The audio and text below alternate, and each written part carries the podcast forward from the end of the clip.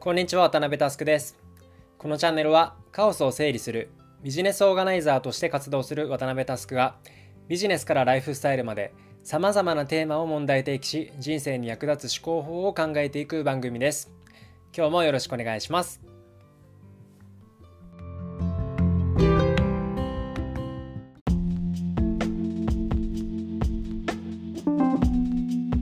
今日は若干ビジネス系のネタです。IT 企業で乱発される横文字の代表格の一つにあるイシューについて整理していきます。というわけで早速トークテーマに入っていきましょう。今日のアジェンダはこちら。みんなが知らないイシューの世界。さて用語の基本から洗っていきます。まず英語のイシューですが辞書を引くと An important topic or problem for debate and discussion と載っています。直訳すると討論や議論をするのに重要なトピックまた問題というふうになります。よくあの会議のお品書きつまりアジェンダと意味を混合して使っている人がいますが明確に違います。会議のアジェンダは売上報告プロジェクト進捗確認のように一言の名詞であることが多いですがイシューというのは必ずハテナマークがつきます。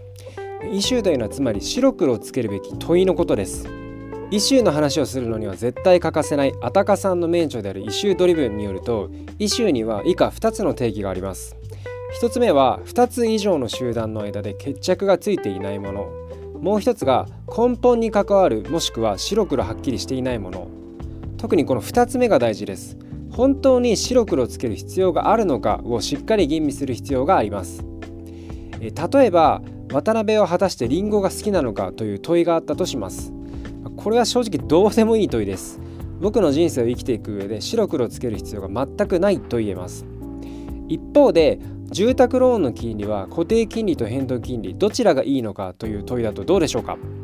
詳細は割愛しますがこれは明確な解を出すことで35年間の住宅ローンの返済金額に大きな差をもたらします。え僕はですね実際に去年住宅を購入する際にこのイシューに対して白黒をつけるべくしっかり調査をして白黒をつけることができました、まあ、このようにいいイシューというのは明確に白黒をつけるべきあるいは白黒をつけることで大きな差が生まれてしまう良質な問いのことなんですね。自分の置かれた局面でその問題に対する答えを出す必要性の高さのことをイシュー度合いと呼びます。またそのイシューに対して導かれた結論の明確さのことを解の比数と呼びます。当然ですがイシュー度が高いイシューを設定してそれに対する明快な答えを出すことが価値の高い仕事ということになります、まあ、簡単そうに聞こえますがこれが意外とできていない人が多いのが実態です。一つの大きな問いを立てた後いくつか要素があるなというふうに感じたら適宜分解すれば OK です。この分解したイシューのことをサブイシューと呼んだりもします。また、えイシュー度合いを上げるコツとして仮に立てた問いをベースにそもそももっと大事なことはないかなというふうにつぶやきながらこのイシューの度合いを検証するのもおすすめです。そうすることで仮立てしたイシューはもっと大事なイシューのサブイシューでしかなかったと気づくこともできます。キーワードはそもそもです。ぜひ参考になさってください。イシューとは何かあるいはいいイシューとは何かがここまでで明確にご理解いただけたかと思います。異臭設定つまり鍵となる問いを立てる作業をする際にもう一つ必ずセットでやらなければいけない作業があります。それは仮説を立てることです。個々のサブイシューごとに現時点で導き出せる仮説を必ずセットで考えます。当然ですが仮説はある程度のファクトやデータに基づいて地に足がついたものである必要があります。僕の経験上ここまでできればビジネスマンのトップ10%に入っていると言っても過言ではない気がします。問いを立てるという作業自体は難しいことではないんですよね。つまりですねやるかやらないかただそれだけの話なんです。え少し脱線しますが会社の会議の生産性を上げるために僕がとても重要だと思っていることがあります。それは事前準備です。正直事前準備の質で会議の質が9割決まります。1時間の会議は15分で終わりますし間違いなく最短のゴールへの到達方法です。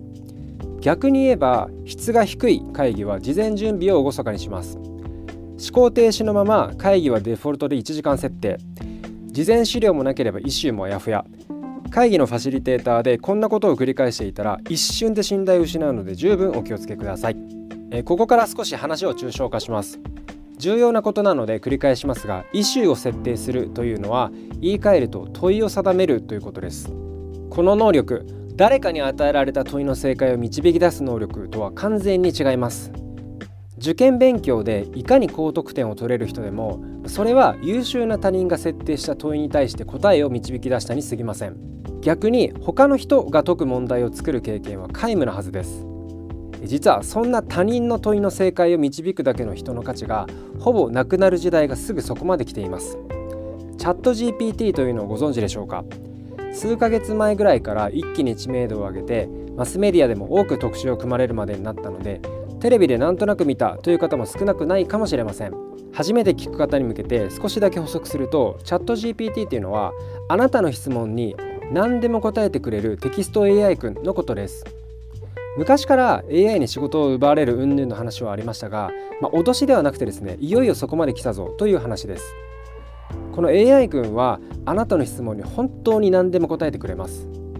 〇〇って何？と質問したら膨大なインターネット上のデータを駆使して最適な回答を人間が聞いても違和感がない言い回しで戻してくれるのは当然です。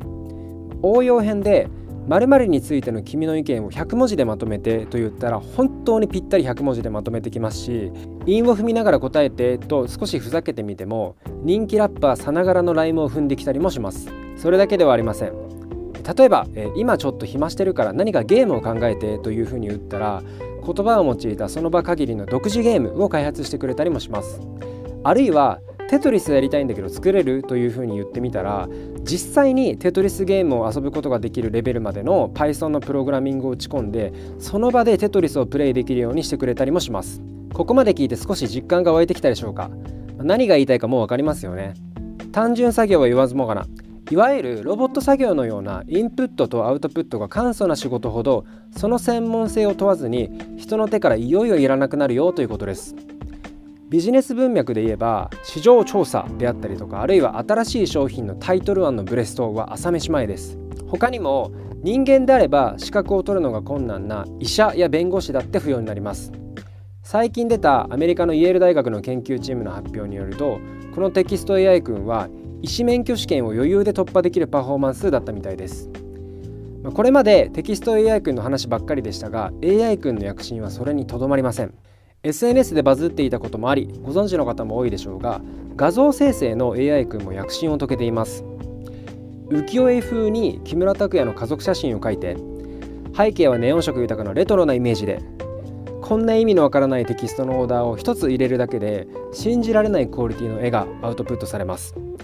絵画だけでなく音楽もあるいは映画さえも AI 君が躍進する時代がすぐそこにあります。しかしこの AI 君にまだできないことがあります。それは問いを立てるという能力です。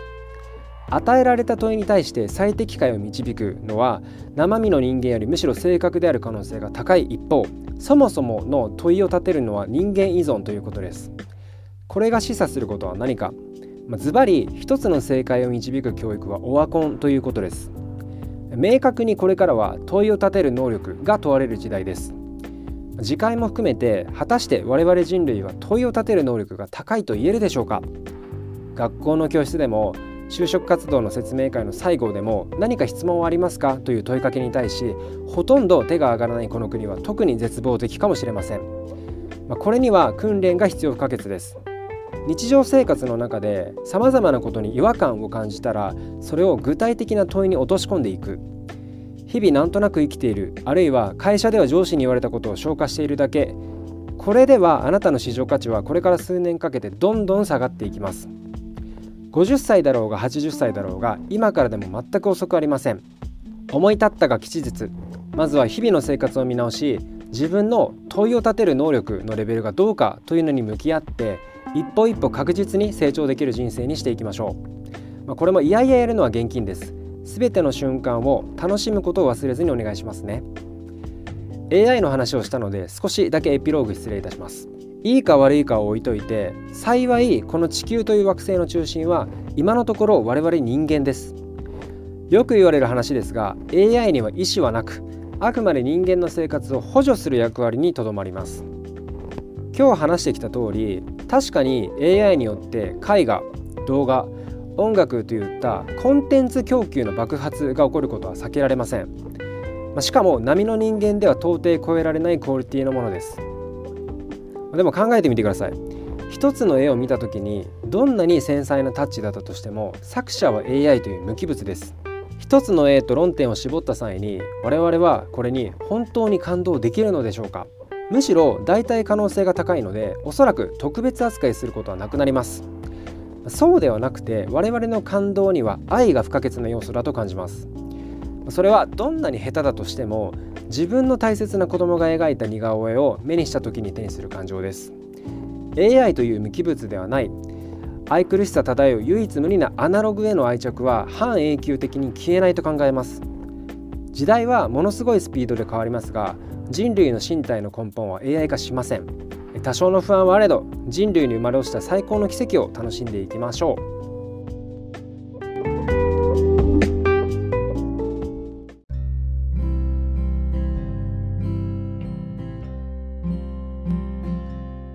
いかがでしたでしょうか、えー、今日の話も皆さんの新しい気づきにつながっていれば幸いです。今日のテーマは以上です。気に入った方は Spotify の方はフォロー Apple Podcast の方はサブスクリプションに登録をお願いします。また周りの方へお勧めしていただけると嬉しくて震えます。もしこのエピソードを聞いて私はこう思うなどのご意見などがあれば SNS でお気軽に DM いただけるととっても嬉しいです。皆様のご意見も熱烈お待ちしております。というわけで今日はここまでです。